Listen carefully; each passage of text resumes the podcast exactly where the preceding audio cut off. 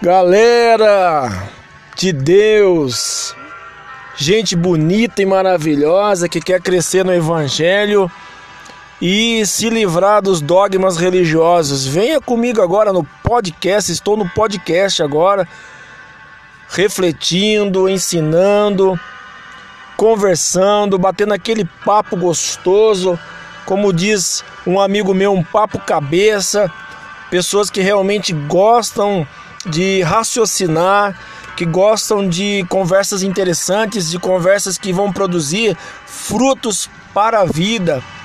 E quando eu olho para a vida do meu Jesus, o Jesus que eu tanto adoro, que eu tanto admiro, e quando há muito tempo atrás eu li um dos livros do Augusto Cury, que falava sobre o mestre dos mestres, é, Augusto Cury ele tratava a questão de Jesus não como uma questão religiosa, mas como uma questão é, emocional, psíquica, emocional, porque o nosso Jesus ele sabia trabalhar o psiquismo das pessoas, ele conseguia chegar realmente no interior das pessoas, aonde a sua dor é muito mais profunda.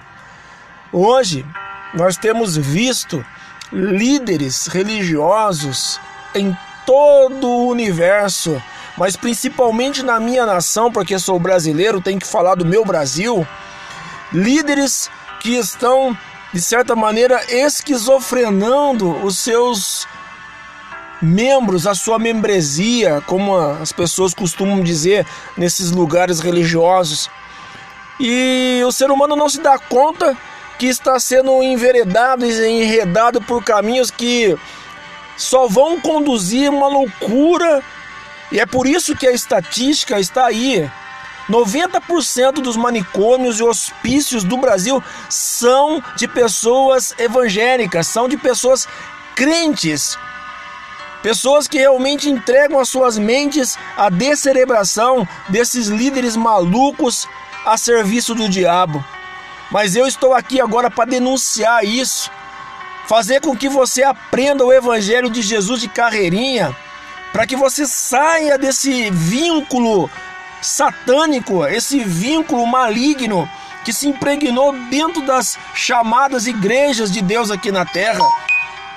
Meu querido, venha comigo, vamos aprender juntos o Evangelho de carreirinha.